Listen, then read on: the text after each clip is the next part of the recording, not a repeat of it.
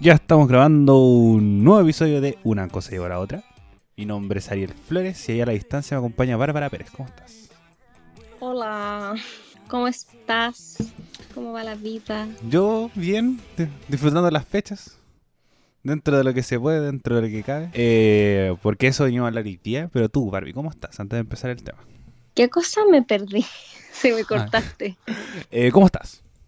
Ah, bien, aquí con un poco de dolor de guata. La comida de 18 no, no me cae muy bien. Uh, pero sobreviviéndola, pues. Mm, Bueno, hoy día de- el capítulo del día de hoy vamos a hablar sobre el 18. Eh, Uh, Bueno, en chatas, usted hablaste de, de lo negativo del 18. Estuviste en casi una hora hablando de lo malo que tenía el 18. Pero ahora te pregunto, ¿qué es lo que más te gusta del 18? Es que no me gusta. Cuando estaba en el colegio me gustaba porque mi colegio es trimestral. Entonces yo tenía dos semanas de vacaciones en junio. Yo siempre estaba de vacaciones cuando la gente no está de vacaciones. Y después tenía dos semanas en septiembre, que una de las dos era el 18. Entonces, como la razón para que me gustara el 18 era que estaba de vacaciones, po. pero la UC no me da nada vacaciones. Entonces, eh, eh, en la misma wea, pero con la consentida sonando en un loop. Bueno, ahora te dio la, les dio la siguiente semana del 18. Mañana estás de Sí, vacaciones. pero los profes igual, o sea, no te hacen clases porque no pueden, pero igual te dejan todas las weas para la primera semana a la vuelta o para la semana previa. Entonces, igual la semana de descanso, uy, sí, súper descansado, oye, me tienen leyendo para sus weas. No, yo tuve la semana ahora libre. También casi nada, muy, muy nada. Pero yo, a mí me gusta mucho el 18. Yo, es una fecha que espero solamente por el- Borracho. Exacto. Por el simple hecho de que esta fiesta está hecha para que la gente juntarse a tomar y a comer. En exceso. de la forma que sea. Por ejemplo, ahora eh, sabemos los contextos en que estamos. eh, me junté con todos amigos por Zoom, no, por Meet. Y lo mismo. eh, tomando harto, harto pipeño, harto eh, pipeño, helado. Ahora recién estoy variando, estoy tomando cerveza. Pero pero eso es lo que me gusta del 18, que el tema de como la, la festividad que siempre uno está, o generalmente se genera un ambiente de, de felicidad como en el, en el aire. Y eso encanta. Siento que, que allá de fiestas patrias, como el nombre es que la excusa de juntarse a tomar y a comer.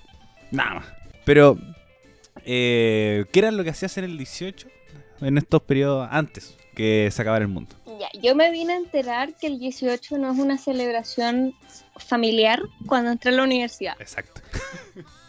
Eh, antes de eso, el 18 siempre. Yo siento que en mi casa era como casi tan sagrado como la Navidad. Una wea donde no, no hacíais planes con otras personas, ¿cachai? Impensado. A lo más, no sé, años como, como el 2017, que fue como fue largo igual, el 2018, que un día que no era el 18 mismo, te juntabas con tus amigos. Yo el, el 2018, por ejemplo, me fui a Quillón con mis ex compañeros de colegio. Cosas hueonas que no sé por qué me hago a mí misma, honestamente. Pero es porque ese año tuvimos como desde el 14 en adelante libre, po. Como Exacto. no. Fue súper largo. Pero el 18 mismo siempre ir a la casa de mis tatas, llegar lle- a la una, pensando que vaya a almorzar a las dos, pero almorzamos a las cuatro porque mi tata se demora ocho años en hacer el asado. Mientras tanto igual comí, entonces cuando está listo el asado te sentáis y ya no podéis comer lo que está en la mesa. Eh, y el 19 mi tata pone la parada militar a todo chancho. Y como que estáis esperando que mi mamá diga que quiere dormir siesta para irse. Eh, pero eso, yo me vine a enterar que la gente se junta con sus amigos y se va a la playa en la universidad. Como cuando nuestros compañeros en la FECOM hablaban como de, no sé, pasa el 18 en, No me acuerdo cuál era la playa que estaba de moda en 2017.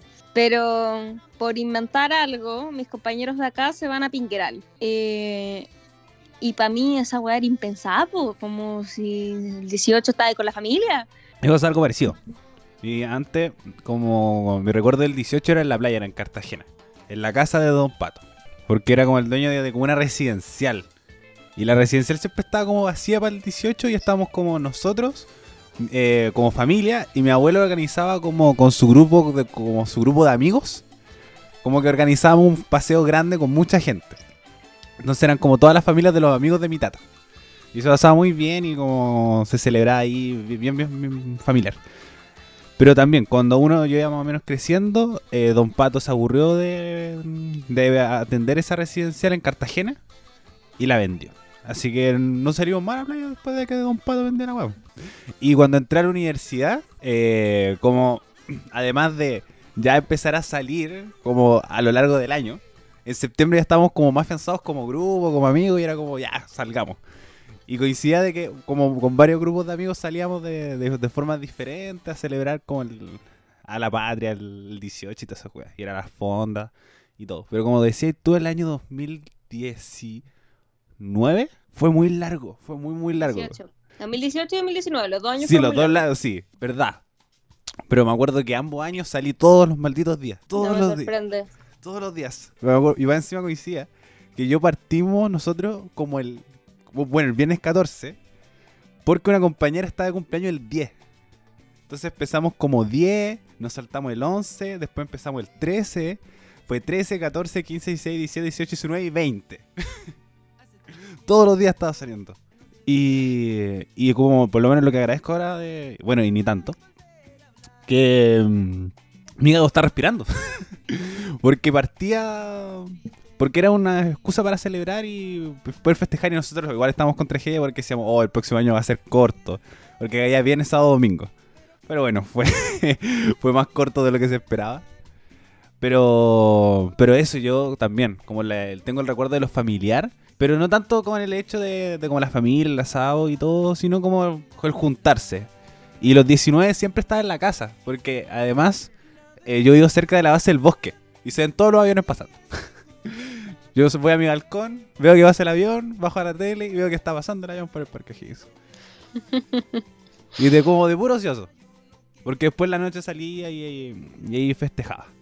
Pero bueno, una de las cosas que más se caracteriza del 18, como decía anteriormente, es los excesos. Comer y beber en exceso. Y Barbie, con eso te doy el pase para decir cuál es tu comida chilena favorita Uf. Em, me gustan las empanadas. Yo soy fan de las empanadas. Con aceituna, ocasionalmente con pasas, depende. Hay, días que tengo mood de comer empanadas con pasas, hay días que no me importa y hay días que no quiero pasas en empanadas.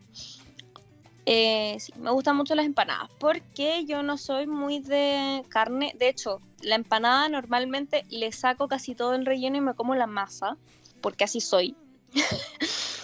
Eh, pero yo no soy tan fan de los asados, de hecho por eso no me gusta tanto el 18 porque es como hay un exceso de comida, sí, de comida que a mí no me gusta.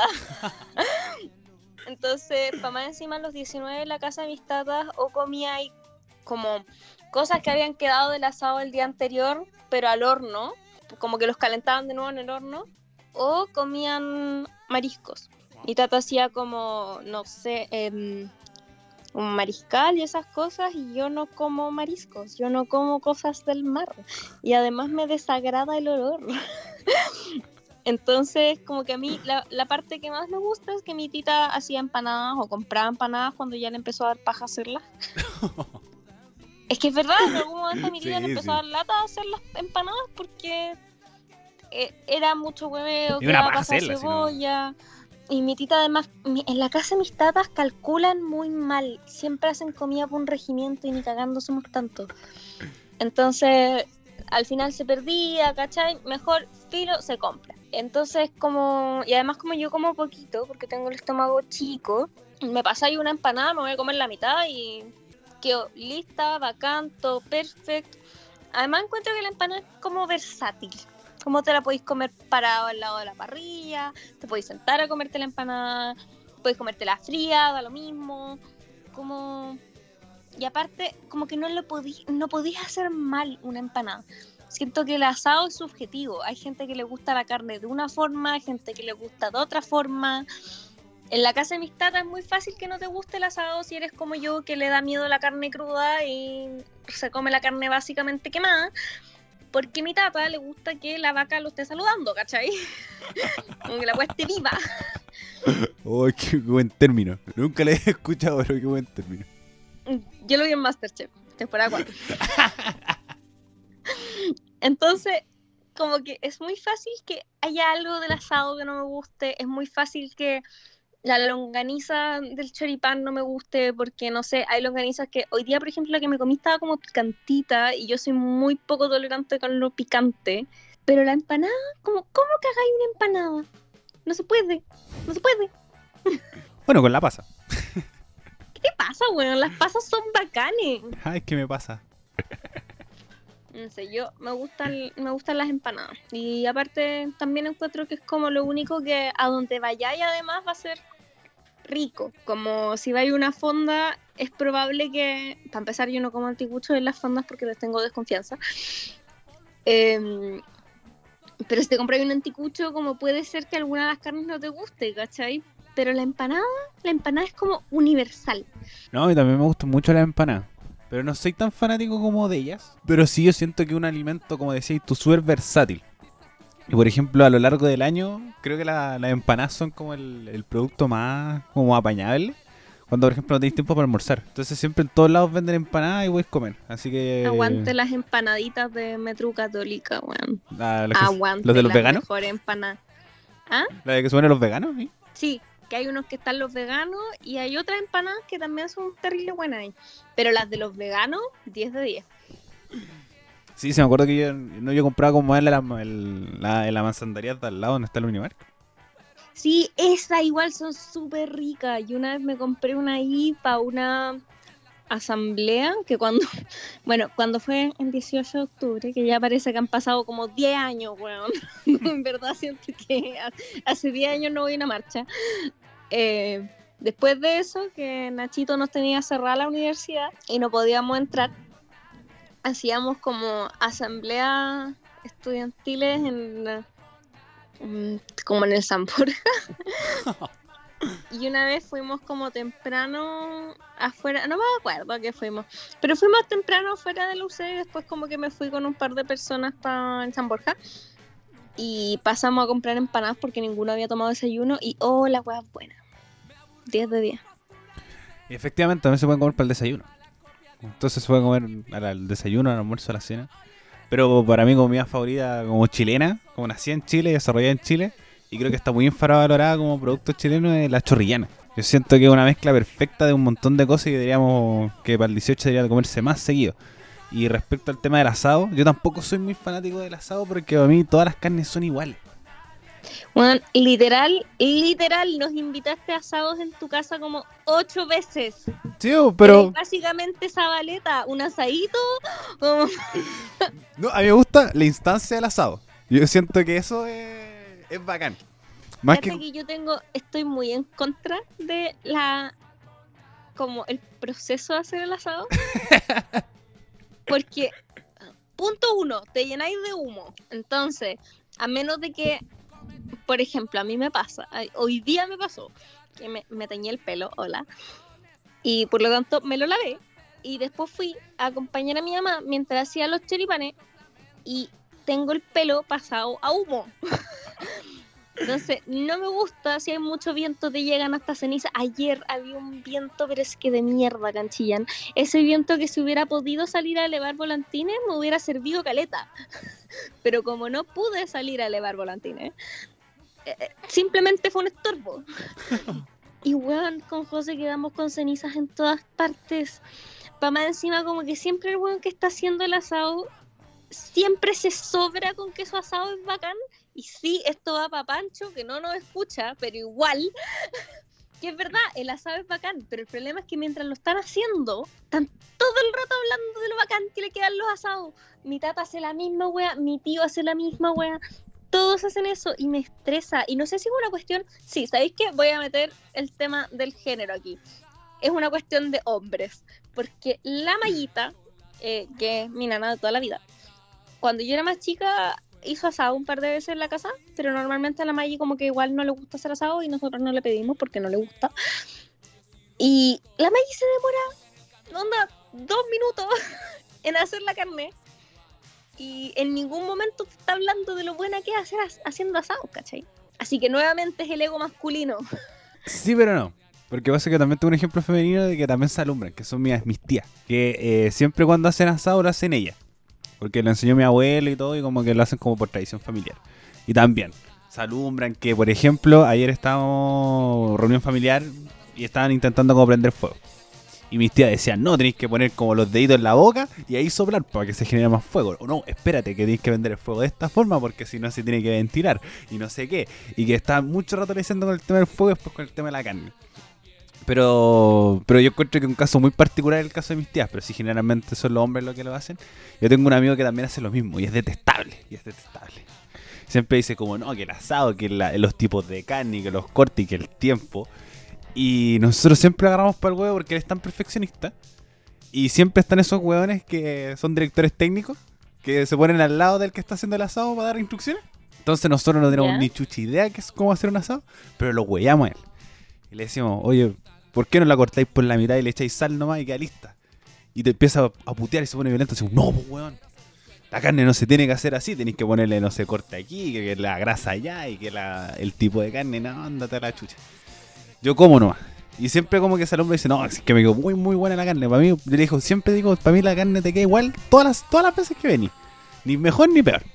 Ni, ni que los cortes, ni que, el- por ejemplo, también, se da vueltas para comprar la carne. Y va al jumbo y Ah, dice... yo esa weá la encuentro estresante. Yo acompañé a mi tata cuando chica, mi tata me llevaba mucho al supermercado. eh, no sé por qué. Pero me compraban cosas, así que no me voy a quejar. Y esa cuestión de pasearse por donde están las carnes y preguntar. Y no sabéis qué mejor este. No, es que este queda mejor. Oh, la weá, como ¿para qué? ¿Para qué? Si al final va a quedar igual. Exacto. Y no sé, yo me estreso. Y además me estresaba mucho que mi tata, mi tata como que si no te ve comiendo rápido, como que se empieza a estresar. Y es como, pero coma, pues coma. Y yo soy súper eh, mañosa con las texturas en, en los alimentos y en todo en general, pero en los alimentos me pasa que no puedo evitarlo. no puedo. Entonces, por ejemplo, cuando salen como nervios, no puedo hacerme la huevona. Tengo que separar la carne. No, no puedo. Y se nota.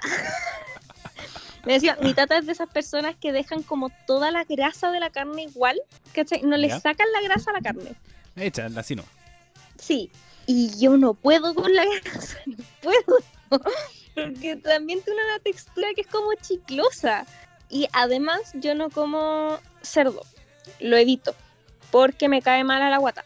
Entonces, mu- cuando les daba por hacer cerdo, era como, eh, bueno, me retiro. Sí. Y no sé, a mí en verdad el asado me conflictúa mucho. Porque además en, la casa se demoran tanto en hacerlo. Mi tata es experto en dilatar demasiado el momento de preparar el asado. Como empieza muy temprano, igual comemos a las 3 y media de la tarde. Nadie lo entiende, nadie. Entonces, para mí comer asado lo tengo tan normalizado en mi cabeza como que voy a comer tarde y voy a estar cagada de hambre mucho rato.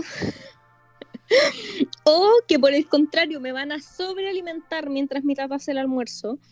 Y después cuando me tenga que sentar a comer, va a ser como, me paso una papa cocida para echarle mayo y me voy a ir a acostar. Efectivamente, para mí el asado es como solamente para estar ahí nomás. Tampoco es como para decir, no, es la mejor comida del mundo y que no sé qué. Y que, por ejemplo, mi amigo que les nombraba recién, como él no puede vivir sin el asado. No puede. Y cada vez que nos juntamos tiene que comprar carne, carbón y toda la weá y va a estar sentado. Y además, como, como decías tú, yo tengo un amigo que también eh, no le gusta la carne cruda, sino le gusta bien cocida. Y mi amigo se ofende. Y dice, ¿cómo no? Si la carne se come tres Sí. cuartos. Conmigo igual se ofenden. De hecho, yo creo que el único que no se ofende con que siempre le digo como, si la hueá no está media quemada en un lado, como no me la voy a comer. E- es José. Y de hecho ayer como me dio mucha risa porque mm, hicieron... Eh, ¿Qué era? Creo que eran... Creo que era chuleta, pero no estoy tan segura. Y eh, a mí me hicieron una pechuga de pollo porque mañosa. Y mm, era brillo porque en un momento José trató de como cortarlo mientras todavía lo estaba haciendo para ver que no se pasara. Después me miró y fue como, ya, pero es que ¿para qué me voy a preocupar si se pasa o no se pasa? Si te lo vaya a comer tú. Como, exacto, estaba aprendiendo. that's, the, that's the point. Pero no, yo en general, de hecho mi tata siempre, dentro de toda la, ya que yo fui hija única, nieta única, toda la wea, muchos años. Entonces a mí me regalonean caleta.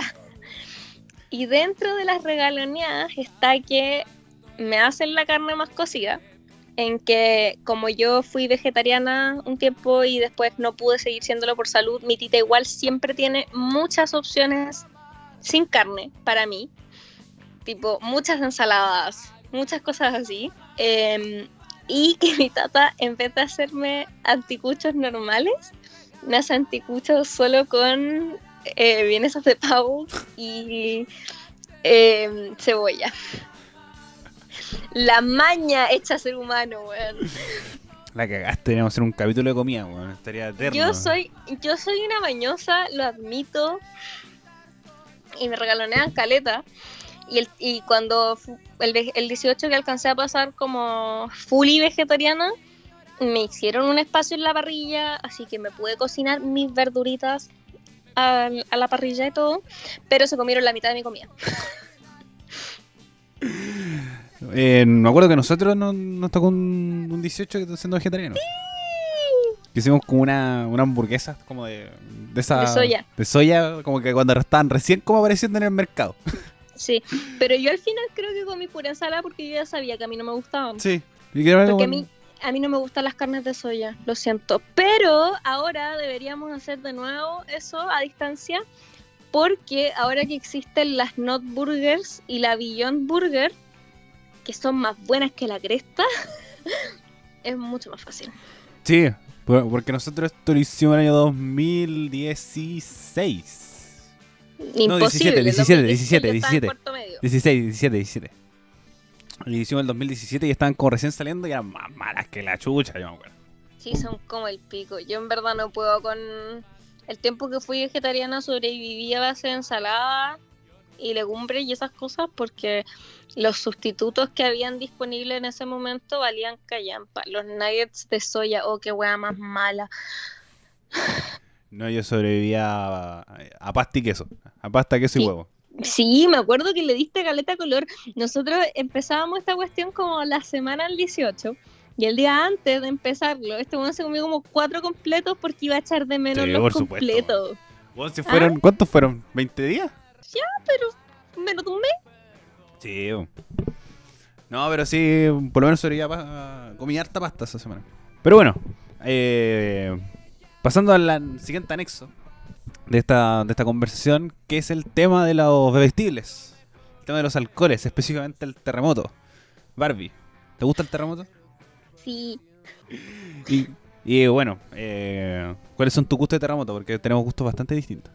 ya. A mí no me gusta el sabor del pipeño. Lo encuentro como el pico. Em, en general, a mí no me gusta tanto el sabor alcohol, exceptuando el tequila que me lo tomo de la botella.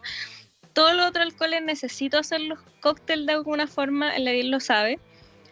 Em, y el pipeño no es la excepción porque, oh, la wea mala.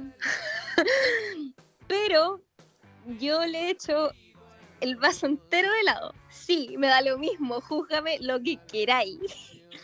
Eh, le he hecho, tampoco le he hecho tanta granadina, tú le diste color. Le he hecho su, su medida justa de granadina para que quede como rosadito, porque me gusta el color. Yo soy fan del rosado, en esta casa nos gusta el rosado. Y, y pipeño. Pero ayer hizo una mezcla. ya, ayer lo que pasa es que el pipeño me, me irrita la guata. Como, no sé, creo que los alcoholes chilenos normalmente me irritan la guata porque me pasa con el pisco también. Y no sé por qué, pero como que mi, mi, mi guatita no puede. No sé cómo aguanta el tequila y no puede con esto, pero ok, no vamos a cuestionarlo. Así funciona la vida. Quizás yo nací para ser mexicana. ¿Quién, quién sabe? Órale. Oral. Pero bueno, la cosa es que ayer yo estaba muy vagando por mis historias de Instagram y eh, en algún momento de mi vida para ganar algún concurso que obviamente no gané, empecé a seguir la cuenta de Manquehuito. Yo me reí años del Manquehuito porque encuentro que es el peor nombre que se les podía haber ocurrido. Pero ok, Completamente. como lo yo. Pero yo me acuerdo, yo tengo una amiga, la Feña, que eh, le gusta mucho el Manquehuito. El de piña en particular. Y una vez para un carrete, yo compré como, porque fue un carrete que yo estaba tomando poco, entonces dije, ¿sabes qué? Voy a llevar manquehuito. Y compré como un six pack de manquehuito que vienen en lata. Y filo, por algún motivo me quedaban. Y la cosa es que en la cuenta de manquehuito empiezan a subir como, como terremoto, pero pop wine, que es como se llama la cuestión esta, que es como un vino con gas, basically. Eh, y era como. Tenía otro licor también involucrado, pero fue como. eh, nada, no tengo de eso. Y era hacer un terremoto, pero con manquehuito en vez de pipeño. Y yo lo hice y casi no le eché granadina porque el manquehuito ya es dulce. Es más como dulce que la chucha. tampoco tan buena. Y me quedó terrible bueno, fíjate. Entonces ahora tengo mis dos preferencias de terremoto, la que parece postre, porque le he hecho un montón de helado, y mi versión eh, de adolescente que carretea, basically, porque siento que el manquehuito es como de pendeja cuarto medio que fue un carrete en la casa de la amiga, donde no se puede tomar tanto, así que se toma manquehuito. Y las dos versiones son harto buenas, fíjate, oye. No, yo no he probado variedades de terremoto. Para mí es el típico. Así con harto pipeño, como iba encima pipe, terremoto fonda. Que es con súper poco helado. Yo esa wea la encuentro asquerosa. De hecho, soy muy feliz de que cuando fuimos a la fonda el 2017, que fue la única vez que iba a una fonda en Santiago, porque nunca más me llevaron. eh, y yo no puedo ir sola, obviamente. Porque... ¿Pero te Chillán? ¿Ah? ¿Te Chillán? Sí, pero siempre me quedo unos días antes, no sé. Es verdad, yo me quedo más tiempo. Por eso el 2017 alcanzamos ahí. Sí, ya, pero 2021, las fondas de febrero y las de. Y las de septiembre vamos a ir. Bueno, la cosa es que el 2017 cuando fuimos a la fonda, me acuerdo que igual por eso mismo huevíamos mucho rato para dónde comprar terremoto, porque en todas partes como que se veía demasiado, que era obviamente puro pipeño, no tenía ni granadina esa weá. Y me acuerdo que en el lugar que al final sí compramos estaba muy rico. Sí. Eh, pero me acuerdo de una vez que fui como a los remates y, y nos dieron como eh, hel- helado derretido. Así como pipeño, con su suspiro de granadina y helado derretido arriba. Así como por 500 pesos. Ya, igual por ese precio me lo tomo. Sí, nosotros era como, ¿cuánto cuesta? 500. ya démelo. Yo decía como que no, como que estaba terminando la wea, así nos estábamos yendo.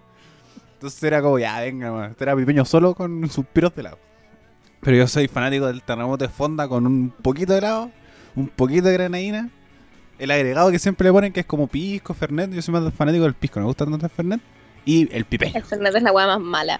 Perdón. no- Gente, Yo creo, Dale. creo que es el destilado peor que el pisco, honestamente. Y eso que yo le tiro harta mierda al pisco.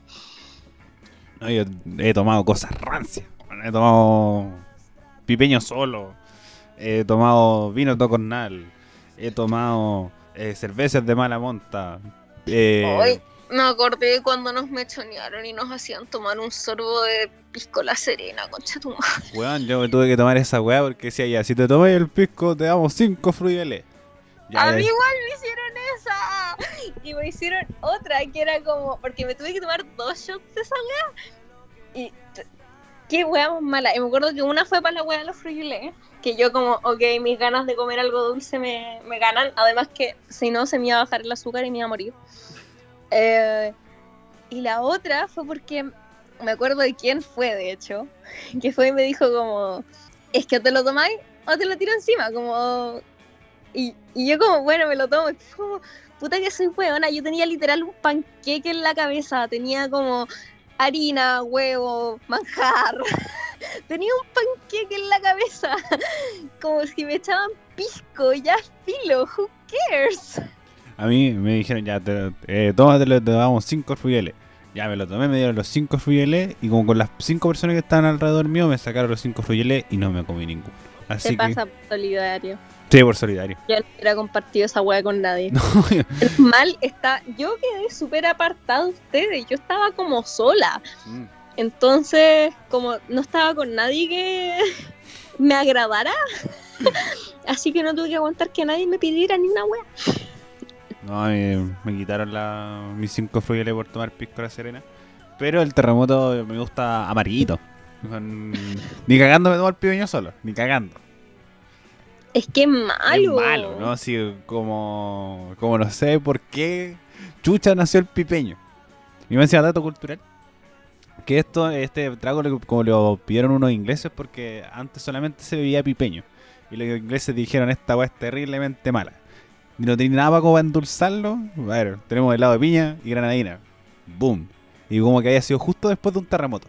Entonces como coincidió todo y por eso nació el terremoto. En, en el hoyo. En el restaurante El Hoyo. Así que... Me encanta que siempre pasan cosas así porque a los europeos no les gustan nuestros tragos y por qué será, weón, son malos.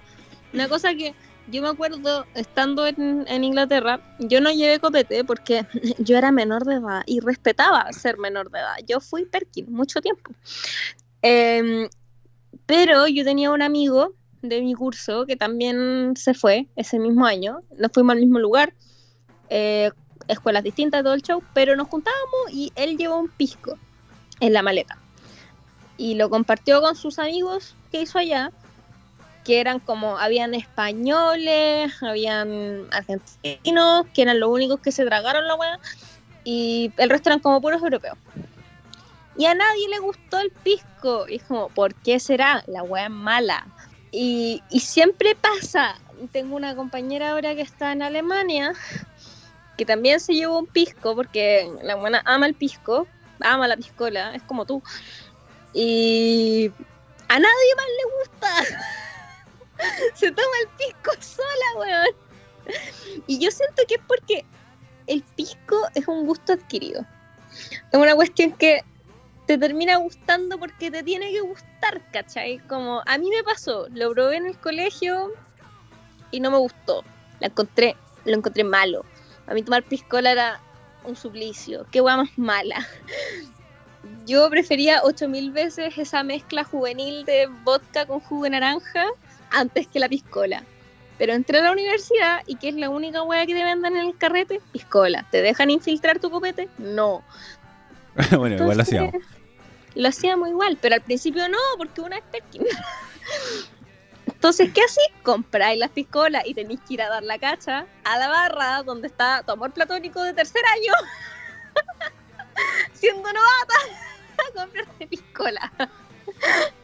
No, yo. eh, esto del gusto adquirido, como que nunca lo. lo como lo tomé. Porque me gustó inmediatamente todo. Yo encuentro que el alcoholismo venía en mi sangre. ¿Puede ser? Porque cuando la. Porque el primer trago que compré fue cerveza. Y me lo tomé y estaba súper bueno. Yo estaba feliz. Después tomé pisco y también me gustó. El que no me gustó mucho fue el ron. Pero ahora me gusta. Aguanta el ron. Eh, pero el pisco no lo cambio por nada, weón. Mira, aquí tengo el tito en cambio. Bastante bonito, llenito. Eh, pero lo, lo que extraño también, y aquí voy con otra historia, que es el tema del terremoto todo el año. Como si no es como en lugares como especializados, como no se toma terremoto más allá de lo que es septiembre. Y una vez que... Hay que normalizar el terremoto. Sí, yo por ejemplo esta semana he tenido muchas juntas de 18 y muchos programas de 18 y todos dicen como loco, ¿por qué, no, por qué chucha no tomamos eh, terremoto todo el año? Entonces, eh, señores de botillería, si es que no escuchan en este programa, por favor compren más pipeño a lo largo del año. Por- y además, el, eh, es que igual me el problema del pipeño es que se avinagra. Se avinagra muy rápido. Eh, no, sé, no sé si te acordás cuando fuimos al cumpleaños de Santi. ¿Fuiste o no? Yo no pude ir, acuerdo, estaba en una cita. Ah, verdad. Sí, que yo iba a llegar tarde y al final mi cita terminó como a las 4 de la mañana. Fue como, no llegué, cabros. Verdad, verdad, verdad. Pero para esa weá, a mí me quedaba, me quedaba pipeño. Pero como de la semana completa. Y me hizo como el pico. me hizo como el terrible pico. Pero una vez que me hizo peor, que fue en el bar de Balamonta, que está al frente de mi facultad, que es el señor Monkey. Gente UDP que lo va a entender y le dio mucho cariño. Entonces fuimos y era como en noviembre y como tomamos chela. Y después dijo, ya, compremos unos terremotos. Ya compramos los terremotos y la weá nos hizo como la pichula. Así, hubo unas patas en la guata de esa weá. No sé si era. Y más encima no estaba tan bueno, estaba malo. Como harta mala monta la weá. Pero, pero se pasó bien. Así que, por favor, el terremoto sea todo el año. Y lo que tengo ganas de hacer es ir a tomar terremoto a la viejera. Nunca he ido. Yo tampoco. Cacha que a veces siento que hay tantas cosas que llevo tanto tiempo viviendo en Santiago y no he hecho. Onda, yo solo me puedo mover sin usar Waze. O sea, sin usar ningún tipo de mapa en general. De mi casa a Casa Central, de mi casa a San Joaquín. Y más o menos era como de mi casa a Fantasilandia también puedo llegar. No sé por qué me aprendí cómo llegar a Fantasilandia. Creo que fui un par de veces con algunas amigas y. Y puta, fui a la palusa, ya fúnenme. Y, y además eh, he ido a hartos conciertos en el Movistar, entonces sé llegar. Sé llegar al Estadio Nacional desde mi casa a pata, porque vivo cerca. Y sé llegar a Plaza Ñuñoa a pata, porque vivo cerca. Y son mis únicas como cosas a las que sé llegar. La otra vez la Gaby me dio una dirección porque yo tenía ganas de ir a comer comida coreana. La Gaby siempre me lleva a comer comida coreana cuando me vienen esos antojos. Y en ese momento, por algún motivo, no me estaba juntando como físicamente con la Gaby. Entonces fue como, oye, dime dónde queda el lugar de comida coreana. Y como que me dio indicaciones como, como de calles. Y yo así, ah, vale. Y entre muchas cosas que no he hecho, son como estas típicas cosas de que, que se comentan, como ir a la viojera, ¿cachai? Y es como, me preguntáis dónde queda, no sé. Nunca he ido. A ver si tú digas. Eh, ¿Puente Caricanto? ¿Dónde está la estación Mapocho? Ah, sí, po. me ubico caleta. Eh, es como Plaza de Armas, caminar ¿Ya? por Paseo Humada, ahí derechito, derechito, derechito, hasta llegar como al... Eh, donde está el puente, donde está el Mapocho. Ahí está. Que te ubicando. Pero difícilmente, pero tenemos que ir cuando esta hueá pase. Eh, porque me acuerdo que una vez fuimos con mi mamá y no me dejaron entrar porque a menor de edad. Pero, pero eh, tengo ganas de ir a tomar terremoto a, a la piojera. Eh, bueno, Barbie, ya ir como proceso de cierre. Eh, ¿Bailas cueca? Todos los años se me olvida cómo bailar cueca. Todos los años. Nunca la pude interiorizar en mi corazón. Eh, no es que no me guste, igual la encuentro entretenida. Pero me pasa que eh, yo tenía una compañera, la Feña, que baila muy bien porque la Feña en general es muy buena en todo lo musical y aparte es muy folclórica. Entonces bailaba muy bien, de hecho la Feña siempre era como la que daba el ejemplo para el resto del curso que se nos había olvidado cómo bailar cueca. Todos los años, cuando nos tenían que poner música, o sea, nota en música y en educación física por bailar cueca. y lo hacía tan bien que a mí me daba tanta vergüenza, porque además la Feña es como flaca y alta y yo no. Entonces como que en ella los movimientos se veían tan con tanta gracia. Y yo así como, concha tu madre, yo parezco como no sé, no sé qué parezco, ¿cachai? Entonces me daba vergüenza, como que, no sé, algo en que todos los movimientos sean medio saltaditos me produce mucha inseguridad. Pero igual la encuentro entretenida. Ahora, todo ese rollo de que hay que ser coqueta y la weá, como que me, me choca. porque yo no sé hacer eso. Y además porque dos años seguidos me tocaba con el niño que me gustaba. Entonces como que sabís que te veis ridícula. Entonces me pasa que la cueca me trae muy malos recuerdos. Pero el resto de los bailes como típicos que normalmente te tocaban bailar en el colegio en esta fecha, lo pasaba bien. No, yo como que tengo cierto trauma, pero lo guardo con cariño mucho la cueca, porque mi colegio ha organizado un concurso de cueca. Era como una, un- el evento que organizaba el colegio a nivel comunal. Entonces invitaban a otros colegios, a otros colegios de la comuna, por ejemplo al, al Rosa Markman, al Santa Rosa, eh, al, Te- al Politécnico, y como que se competía. Y como que el colegio, en la materia de educación física, te realizaban como un concurso, concurso interno del, del, del curso.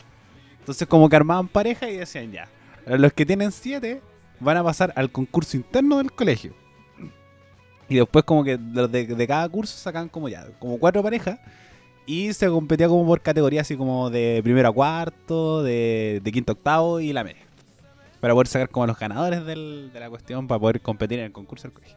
Y a mí me iba súper bien con eso y como que cuando eh, con mi pareja de baile en ese momento, hacíamos, eh, bailábamos y todo, y como que el colegio nos explotaba y decía, tienen que ir todos los días a ensayar a la tarde, como después del colegio, quedarse a ensayar, eh, para poder ganar el concurso del colegio. Y mi- también mi pareja estaba como muy obsesionada con ganar, y además me decía que nos quedáramos después del ensayo a seguir bailando y seguir ensayando. Y decía, loco, ya acabamos de ensayar, por favor, déjame irme. Y...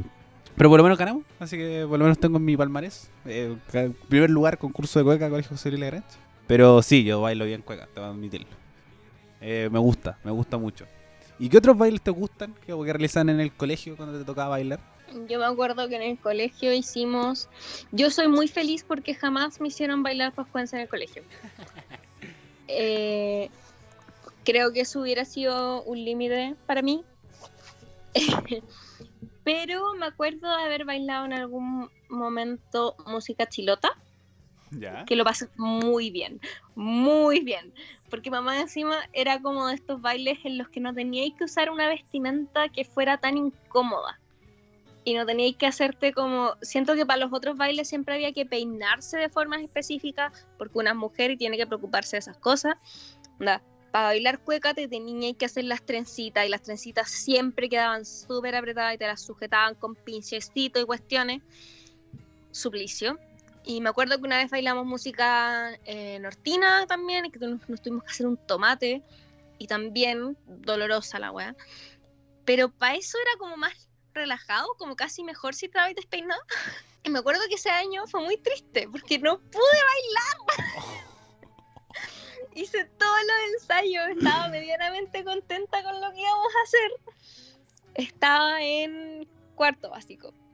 Sí, cuarto básico, porque fue el mismo año que a fin de año hicimos el cascanueces. Y filo era bacán, como que teníamos hasta como los últimos ensayos teníamos una red para ensayar, porque en una parte sacábamos una red, sí, filo, era full, full estereotipo. Y eh, no me acuerdo cómo, me saqué la chucha días antes en mi casa. Me caí, me pegué muy fuerte en la espalda, una cosa así, y no pude bailar. No. Sí, y el año siguiente tampoco bailé, porque me fracturé el brazo. Uh. Venga. Y el año después de ese bailamos cueca. y fue sad, porque en mi curso nos, nos ponían en pareja por. No elegía ahí, nos ponían en pareja por porte, ¿cachai? Como para que no se viera feo si es que la mujer era más alta que el hombre, porque esas son las cosas importantes. Eh, que al final igual siempre pasaba porque la persona más alta de mi curso, hasta como séptimo básico, fue una mujer. Una de mis mejores amigas, de hecho, la que es gigante. Y entonces como que igual siempre era más alta que su pareja, pero aún así nos baileaban por eh, tamaño. Entonces igual era una paja, porque de repente a mí me tocaba o con un weón que no me caía bien, o ya cuando era más grande en educación física me tocó dos años seguidos con el niño que me gustaba. Que es como de mi porte y además está como al lado mío en la lista. Entonces era como, me tocaba sí o sí. Y no, para mí trauma esas cosas, pero el año que bailamos eh, música, o sea que bailamos comillas porque yo no bailé, eh, Chilota lo pasé bien y un año en particular que bailamos cueca lo pasé muy bien cuando estaba como en segundo básico. El resto del tiempo, eh, no gracias, saludos. Me, me saltaba esta parte del año en el colegio si no fuera porque, puta, la nota. No, yo no tengo mucho recuerdo en el colegio porque primero en la media, eh, cuando estaba en mi colegio de media, no teníamos fiesta de 18. Entonces no teníamos que bailar, bailábamos cueca nomás. Y era como porque estaba en el. Estaba en el currículum. Entonces ya bailábamos cueca y era, porque además, como el colegio pillo, nos colocaba la semana aniversario en esa semana. Entonces no nos Wow. daba la semana de vacaciones porque nos daba el aniversario. Entonces decía, oh, quieren vacaciones o quieren aniversario. Entonces era como, oh, ya el aniversario. La wea mala. Entonces, en octubre. Y nunca, nunca importó el 18 hasta el año que yo salí del colegio. Que antes de salir de vacaciones tuvimos que hacer como, como ese día antes, cuando hacís como desayuno con tu curso, convivencia y toda la cuestión. Como que se les ocurrió que teníamos que hacer fondas por alianza, que teníais que llevar a la mayor cantidad de gente de los cursos que te correspondían eh, con trajes típicos. Y si no, no tenéis punto. Entonces, ¿qué andaba haciendo la Perkin, que era jefa de alianza? Mandando a todo el mundo a ponerse traje de guaso, weón. Sí. Pero antes nunca nos habían. Anda, el 18 y el aniversario eran asuntos completamente distintos. ya, pero cuando era más chico, eh, como del 2000, puta, del 2005 hasta el 2012, teníamos un director que era terriblemente pachamámico. Así, el loco, te, eh, no, como en la media, te dan electivo de cosmovisión o de religión. Así, ¿Qué? así de, de, de- de loco era pachamámico y no, es como que siempre para el, eh, para el guillatún eh, nos colocaba el Día de los Pueblos Originarios y eh, teníamos como que hacer cosas, cosas por el estilo y estudiar pueblo originario y poder exponer de ello. Eh, algo era demasiado bacán. Entonces como que actividades que realizaba para la, para la semana del 18 eran tambos, que eran como estas peñas folclóricas. Y él tenía muchos contactos con eh, comunidades indígenas de distintos tipos.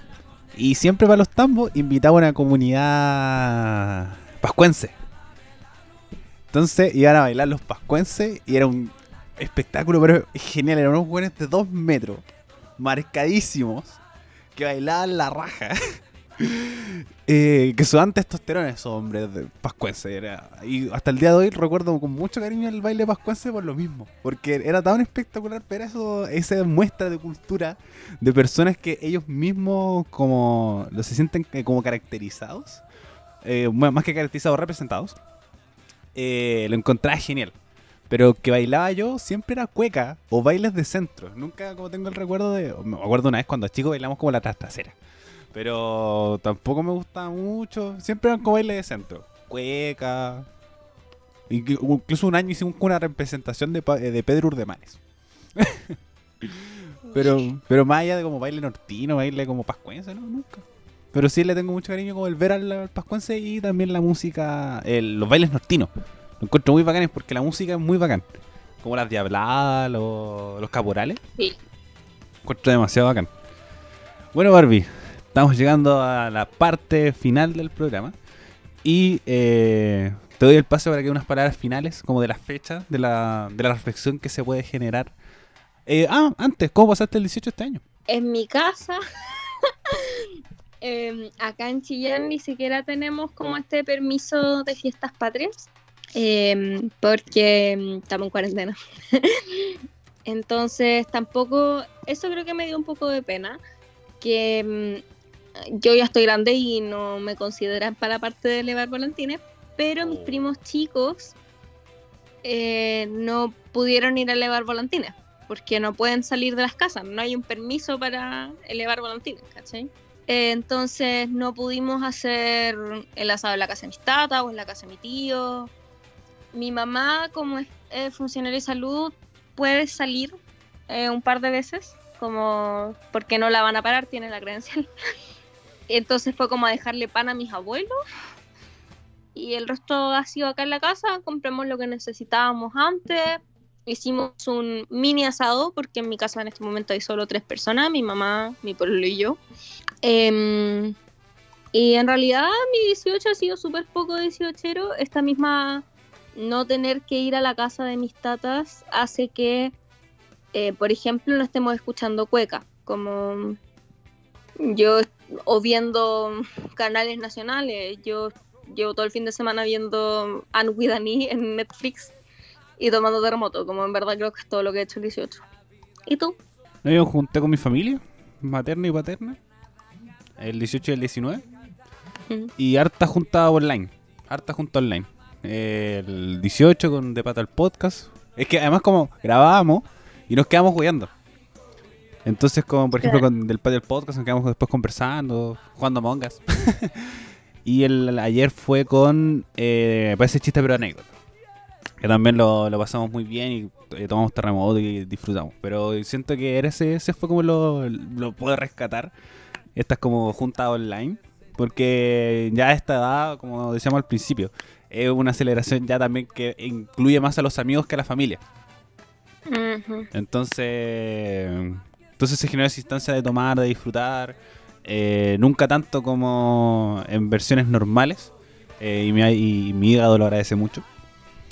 Pero eh, hay que, como, como eso en, en realidad. Ahora sí, con, con, palabras de cierre de respecto a la fecha, respecto a, a cómo, cómo el, la diferencia y cómo también se viene para adelante. Barbie.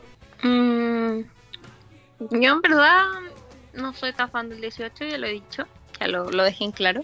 Eh, pero eh, igual hacer la distinción de que una cosa es que no me gusta el 18 y otra cosa es decir que no hay que celebrar, ¿cachai? Siento que muchas veces se confunden esas dos cosas.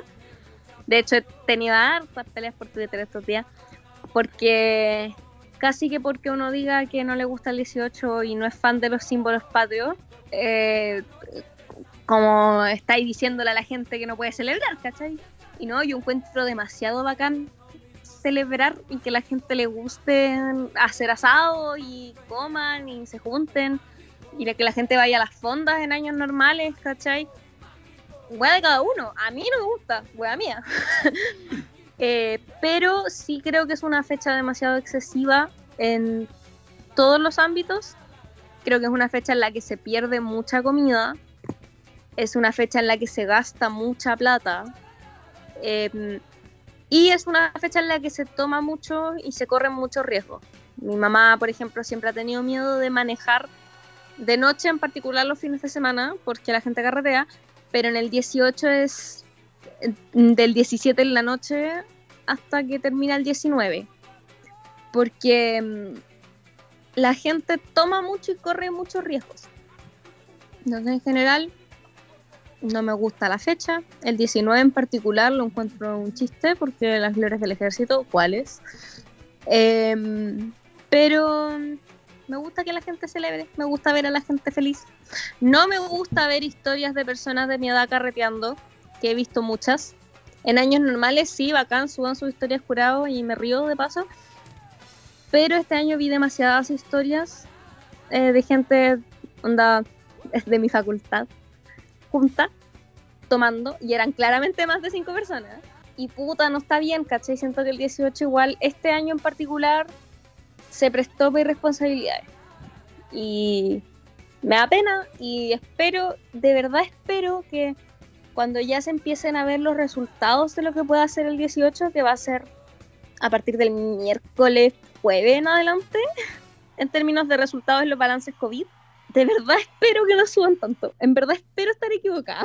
Pero eso, ojalá todos le hayan pasado súper bien en, sus casitas con seguridad. Ojalá no hayan compartido vaso con nadie. y, con moderación. Y ojalá este año, además, como hubo más restricciones, también hayan bajado los accidentes automovilísticos, que creo que es algo que a mí en general me preocupa bastante de estas fechas. Así que eso es como todas las palabras generales que tengo por decir. Eh, coincido en la gran mayoría de los puntos de la, de la Barbie. Eh, el único que no coincidimos es que me gusta mucho esta fecha. La disfruto mucho, pero más el hecho de, de como le decía al principio, excusa de juntarse, tomar y comer. No.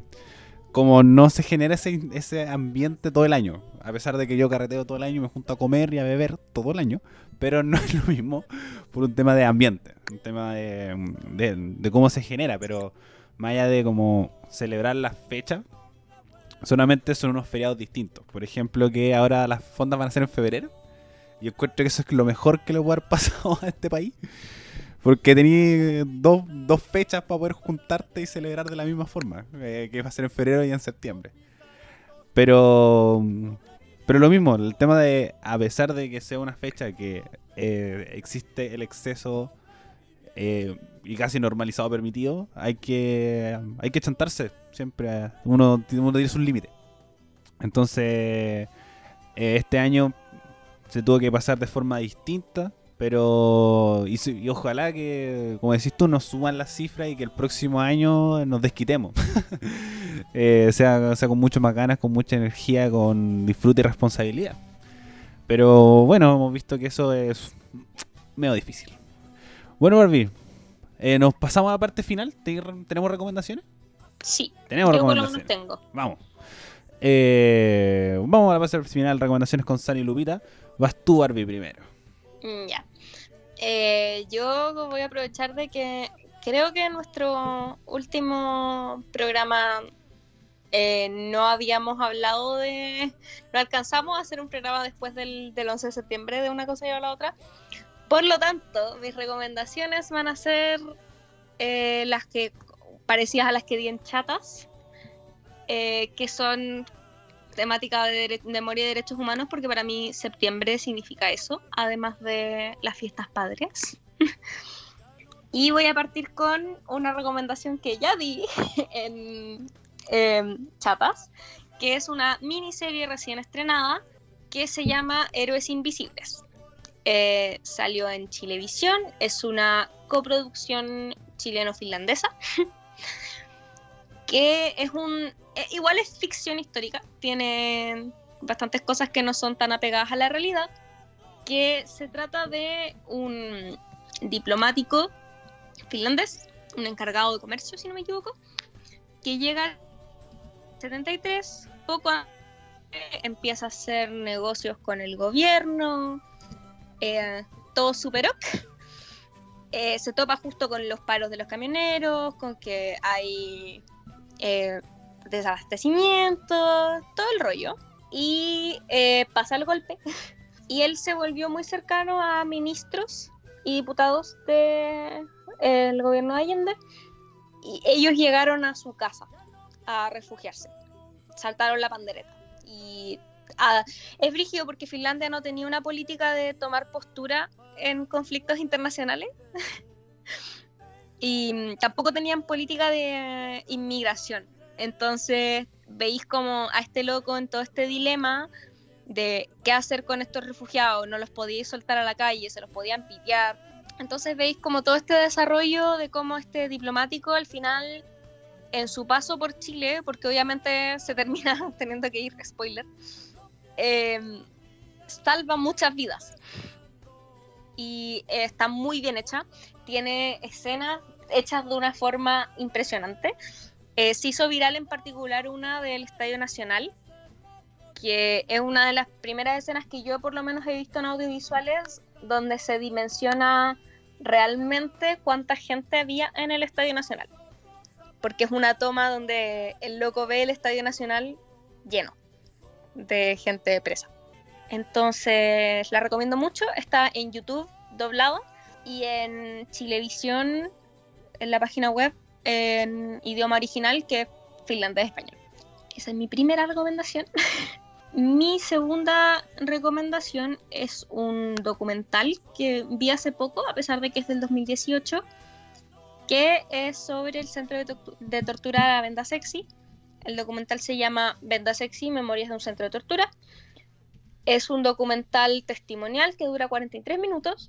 Está en Onda Media, página gratis. Como en verdad, si es que no han entrado a Onda Media a ver productos chilenos, do it.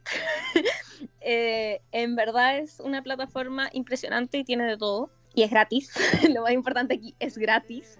Eh, pero bueno, la cosa es que este documental, eh, más que mostrarte escenarios o recreaciones, tiene, son 43 minutos escuchando testimonios de personas que pasaron por la venda sexy, que se encuentra en la comuna de Macul, si no me equivoco.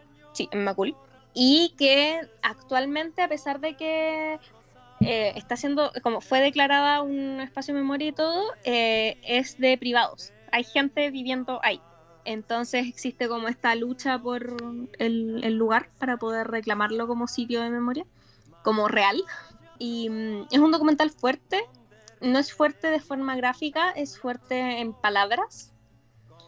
Y mm, eh, bueno, lo recomiendo para saber eh, un punto de vista que es más allá de un cineasta grabando lugares. Eh, son las mismas personas contándote lo que pasó. Y eh, por último, este documental también lo recomendé en el chatas, pero no me importa porque me encanta. Me hicieron verlo en el colegio, fue una de las cosas que también me tiró hacia el periodismo desde un principio, que es el documental El diario de Agustín. También está en Onda Media em, y se enfoca en, como dice el nombre, Agustín Edwards, el Doña Mercurio, que de hecho nosotros vimos una polémica cuando falleció, polémica importante en la historia de nuestra amistad que podemos contar otro día.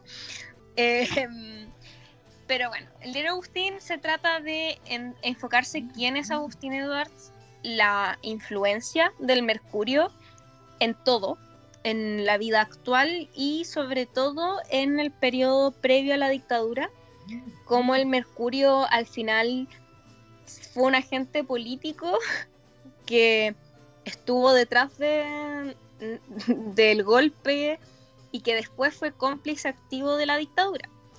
Y en particular se enfoca en una parte, en un caso que a mí me llama mucho la atención, que es uno de los casos que igual dejan en evidencia desde un principio como el encubrimiento por parte de la prensa, que es el caso de esta profesora, se me olvidó su nombre, em, que fue Marta Ugarte, que fue uno de los primeros cuerpos que el mar devolvió después de que la tiraron en uno de los vuelos de la muerte. Y el Mercurio dio a conocer la noticia como que una joven hermosa había sido víctima de un crimen pasional, cuando esta señora era una señora mayor, militante comunista, eh, que fue asesinada. Y hasta el día de hoy el Mercurio no ha dado respuestas al respecto y veis cómo los periodistas involucrados en este documental como trataron de hablar con el Mercurio. Como, al final te das cuenta de, de todo lo que está detrás de este medio nefasto. Así que lo recomiendo mucho, sobre todo si hay algún estudiante de periodismo que nos escuche y que no lo haya visto, que lo vea. y esas son mis recomendaciones, todos productos nacionales o medios nacionales. Eh, por el mes de la patria. Gracias Barbie, yo también voy con eh, puro producto nacional, también mezclado eh, con la fecha del 11 de septiembre. Por primero voy con con sentido y razón, que es un disco de Yabu, el último disco que han publicado, que es un disco de covers, un disco que toma la gran mayoría del folclore chileno en realidad más allá, el folclore latinoamericano. Eh, y lo empieza como a desarrollar y darle el toque de Yapu, que son unos músicos pero excelentes, que tienen unas voces excelentes, con un manejo eh, instrumental folclórico muy, muy bueno. Eh, tiene la más característica de este disco es Sobreviviendo de Víctor Heredia. También tiene covers de Víctor Jara, por ejemplo, la canción Los Estudiantes también de la, la, partida que es instrumental también de Víctor Jara, canciones Violetas para Violeta, que es entre eh, que es de Violeta Parra, eh, Tiempos Aquellos de Jorge Drexler, y así. Por ejemplo, Manifiesto también con una canción de Víctor Jara, que recomendé este disco hace un par de semanas atrás. Para que uh, lo escuchen, está en Spotify, está en YouTube, eh, está en la página oficial de Yapu y es un disco muy muy recomendable para ver también la vigencia que tiene este el, género folclórico con personas que han manejado esto hace mucho mucho tiempo. Siguiendo, voy con un documental que se llama La ciudad de los fotógrafos. Eh, oh, documental, directado por Sebastián Moreno del año 2006 que habla de el desarrollo de la MAFI. MAFI que es un frente fotográfico un grupo de fotógrafos que están dedicados como a sacar fotos de las manifestaciones y generaron esta agrupación para protegerse entre ellos ante, eh, ante las detenciones, ante las demandas, ante, por ejemplo, también la difusión de estas fotos, para que se viera todo lo que estaba sucediendo en Chile, tanto en Chile como en el mundo. Y la importancia de la fotografía respecto de también de la memoria. Por ejemplo, eh, todos vemos a, la, a los familiares de grupos de detenidos desaparecidos que van con fotografías de, de, de sus familiares, de sus parejas, que todavía no saben dónde están sus cuerpos. Y hay gente que no tiene, no tenía fotos. Entonces, ese el sentido también fotográfico y de la importancia del registro que es reflejado en este documental. Está en YouTube, está completo, es muy entretenido eh, por la forma en que lo manejan, la información te mantiene atrapado eh, y al mismo tiempo te muestra todo lo que va sucediendo con la visión de los de los participantes, que son bastantes. Así que es bastante interesante verlo. Y para también ver las fotos de la, de la época que son, que son bastante chocantes, pero al mismo tiempo ayuda al tema de la memoria. Y también voy con un... eh, voy a definirlo como un podcast documental. que es eh, un podcast que publicó Crónica Estéreo el fin de semana. Que es la banda importante más... eh, la banda más importante de la música chilena, Los Jaivas. Que es un podcast de una hora donde hablan de la historia de los Jaivas. Las Jaivas eh, es una banda que tiene más de 50 años de trayectoria. El año el- está el Día del Rock Chileno, que es definido el día en que los Jaivas debutan por la importancia que ellos tienen para el rock chileno y cómo eh, para el rock chileno y para la música chilena en general. Con historias tan, tan locas como por ejemplo que los Jaivas nunca como tomaron partido respecto a su música. Ellos siempre querían eh, acercarse más al rock, a la psicodelia, al disco blanco de los Beatles, a Jimi Hendrix, eh, toda la música de Woodstock, pero también con el folclore, folclore latinoamericano, a diferencia de, por ejemplo, bandas como Inti Illimani y Clapayún, que eran música contestataria. Entonces a los Jaivas lo definían, por ejemplo, de la izquierda, lo definían como unos hipientos productos norteamericanos, y los de derecha lo definían como unos hipientos revolucionarios que eh, están en, como eh, armando una revolución junto con todos estos grupos en el año en el año 70 para el, gobierno de Allende. Entonces eh, muestran cómo su carácter, cómo se desarrollaron, cómo llegan a ser eh, lo, lo que llegan a ser el día de hoy, cómo fue estar en Francia, cómo fue estar en Argentina, cómo fue también vivir en comunidad. Ellos vivían como todas sus familias, todos juntos, en Francia, en Argentina, en Chile, cómo volvían a Chile eh, sin estar como directamente exiliados, a diferencia de estos, grupos que nombraba anteriormente, eh, cómo también el tema de las muertes de, su, de sus integrantes que han marcado a este grupo y está muy bien abordado por parte de- del equipo de Crónica Estéreo y un, un periodista de la tercera que no recuerdo su nombre, pero que es, eh, es el que cuenta toda la historia de los Jaivas. Así que está recomendado, está en Spotify para que lo escuchen. Bárbara, hemos llegado al final del programa del día de hoy. Te doy el pase para que tu- tus redes sociales, saludos y todas estas cosas que hacemos por protocolo al final del programa. Ok. Espera, estoy agrupando las redes sociales en mi cabeza. bueno, me pueden seguir a mí en mis redes sociales personales como infinitesimal con dos i después de la n. Eh, eso es en Instagram, Twitter y TikTok, aunque mi TikTok está privado, ya lo he dicho en otros programas. Eh, también pueden seguir el otro programa, uno de los otros programas que hago en esta bella radio con pésimo nombre, que es Chatas, que está como chatas-podcast en Instagram y obviamente los pueden seguir aquí en Spotify para escucharnos y en Apple Music y en ¿cómo se llama la otra wea? Siempre. Esto mismo. Y lo mismo con La Olla, que nos pueden encontrar en las mismas plataformas y en Instagram como La Olla PD. Muchas gracias, Bárbara. También recuerden seguirme en mis redes sociales personales, en Twitter y en Instagram como Ariel Fresmen y también las redes sociales de la radio, radio.f5 en Instagram y radio F5 en Facebook, para que se informen de lo que todos estamos haciendo, tanto los programas como los trabajos de noticias que estamos realizando para que ustedes se informen lo más posible.